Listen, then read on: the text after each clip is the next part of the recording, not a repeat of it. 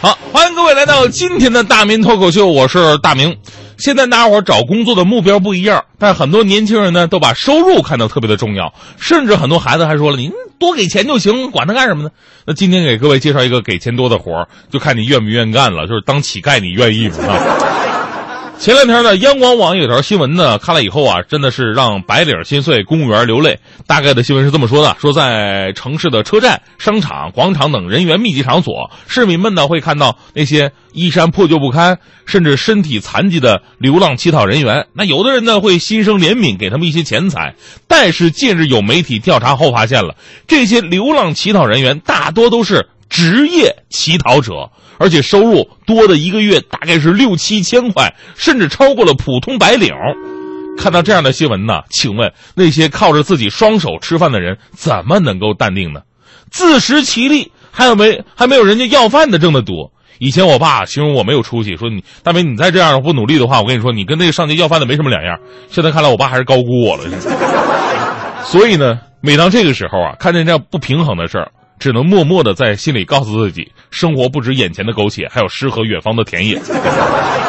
其实职业乞丐高收入吧，已经不是什么秘密了。今年四月份，南京也有过报道，说多名乘客向地铁警方报警称，呃，说在这个地铁口啊，经常遇到两三名中青年女子以回家路费不足为由，向过往的乘客讨要零钱，希望地铁警方啊查实这些人是真缺钱呢，还是以乞讨谋生的。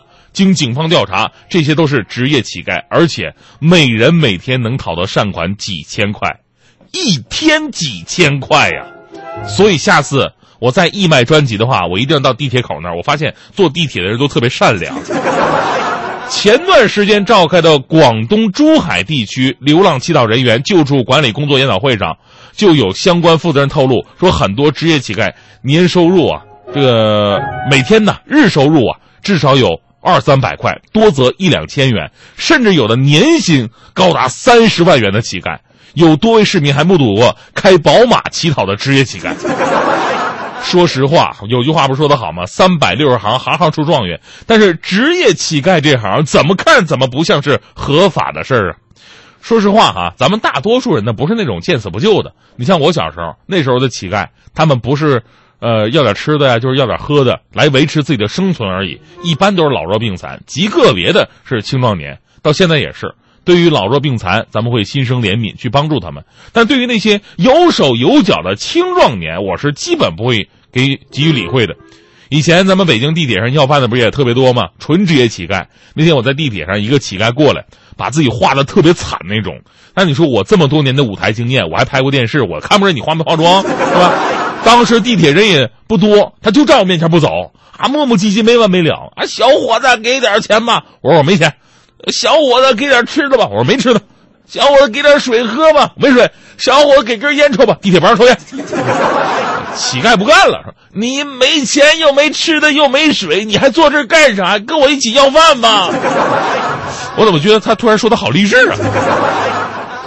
国外的乞丐呢，一般都是靠卖艺挣钱的，甚至呢，在国外有的国家还规定了，说你要不会卖艺的话，你就不能做乞丐，因为不向路人贡献才艺就获取钱财，会培养好逸恶劳的不良品质，对于乞讨人员以及施舍者都是一种自尊心的伤害。但反观咱们周围这些个奇葩，都是靠演技和编剧能力存活的。而且他们不要生活用品，只要现金。我怀疑，我要是拿出一张银行卡来，他们都能拿出 POS 机。还有那种所谓的双腿残废的这个乞讨者，一旦离开别人的视野，立马健步如飞；而那些依靠滑轮在地上匍匐前进的残疾人士，一旦被城管揭穿真相，哇哇一顿撩，那跑得比正常人都快。二零一五年三月十一号，人民网论坛呢就曾经报道过，说有一名假装双腿残疾、衣着破旧的男子在北京地铁当中乞讨的时候被民警查获了。而经调查了解，发现了一个惊人的秘密啊！这名四十六岁的李姓男子假装残疾乞讨，其月收入比一般帮助他的人都要高。靠扮演腿部残疾这招，他已经在北京买了两套房子，两套房子。靠要饭就能在北京买房，而且还两套，还是去年三月份买的时间点还那么好。以后谁再跟我说我过得跟乞丐似的，我都会觉得这是一种祝福。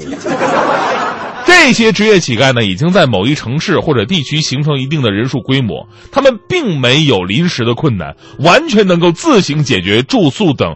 各种生活的基本问题，他们拒绝政府临时的救助，他们把乞讨当成发家致富的手段，他们所有人是利用人们的同情而大发横财，其中甚至还有变相抢劫、强行索要、破坏公共秩序，已经超越了道德的范畴，扰乱了社会治安，上升到了刑事法律的层面了。如果法律不能够强硬的干涉，那么未来这个行业的人会越来越多，也会让善良的人心寒。前两天咱们不还是被一个传闻困扰吗？今天刚才新闻咱们也报了，就是说这个新政策规定年收入十二万就算是高收入人群，这个传闻啊，这个说你要年收入过十二万的话，对不起，你高收入啊，要求多交税。如果这个政策是真的话，那么你就会发现，这个所谓的高收入者交完了税，其实还不如乞丐有钱，这是一个多么悲伤的讽刺，你知道吗？帮助需要帮助的弱势群体。与打击骗人钱财的职业乞丐是各级政府应尽的一个职责，在治理职业乞丐方面呢，国外很多的成熟经验值得我们去借鉴。比方说，美国明尼苏达州就实行了乞丐的这个挂牌营业的这么一个制度，对吧？那个考证上岗，听起来有点讽刺哈，不过这也是没办法的办法。包括这个佐治亚州的亚特兰大市设置了禁讨区。有些地方你是不能乞讨的，还有挪威通过立法，从二零一五年夏季开始消灭乞丐，称谁乞讨就监禁谁。而法国的法国刑法典第二百七十六条规定，装作苦病病弱状而行乞者，处六个月到两年的监禁。老弱病残、生活真的有困难的人，我们当然会尽力帮助。而对于那些职业乞丐，他们等同于骗子，理应受到法律的制裁。当然了。这个从政府的角度哈，从我们个人的角度来讲，咱们平时也得睁开慧眼，也不能拒绝所有啊真正需要帮助的人。但是呢，也学个聪明，你懂得分辨哪些真，哪些是假的。昨天呢，中昨昨天中午我跟大迪出去吃饭，走那个过街天桥的时候，我就看到一个乞丐啊，乞丐就装盲人，那白眼翻的比赵本山老师都专业，啊，翻的这眼泪都快出来了。但我一眼就看出来了，理都没理我就过去了。不过大迪同学真的同情心特别泛滥，后面跟他磨磨唧唧的跟他扯，最后呢居然掏出十块钱给他了。完事我就跟大迪说：“我说大迪，你还真给他钱呢？你没看出来他装瞎吗？在那。”大迪说了：“但是我看他说的太可怜了。”我说：“他他说啥了？”他说：“行行好吧，美女。”我说：“等会儿，他跟你叫什么？他说美女吗？美女啊，那看来他是真瞎。嗯，那你说还得多给他点儿。”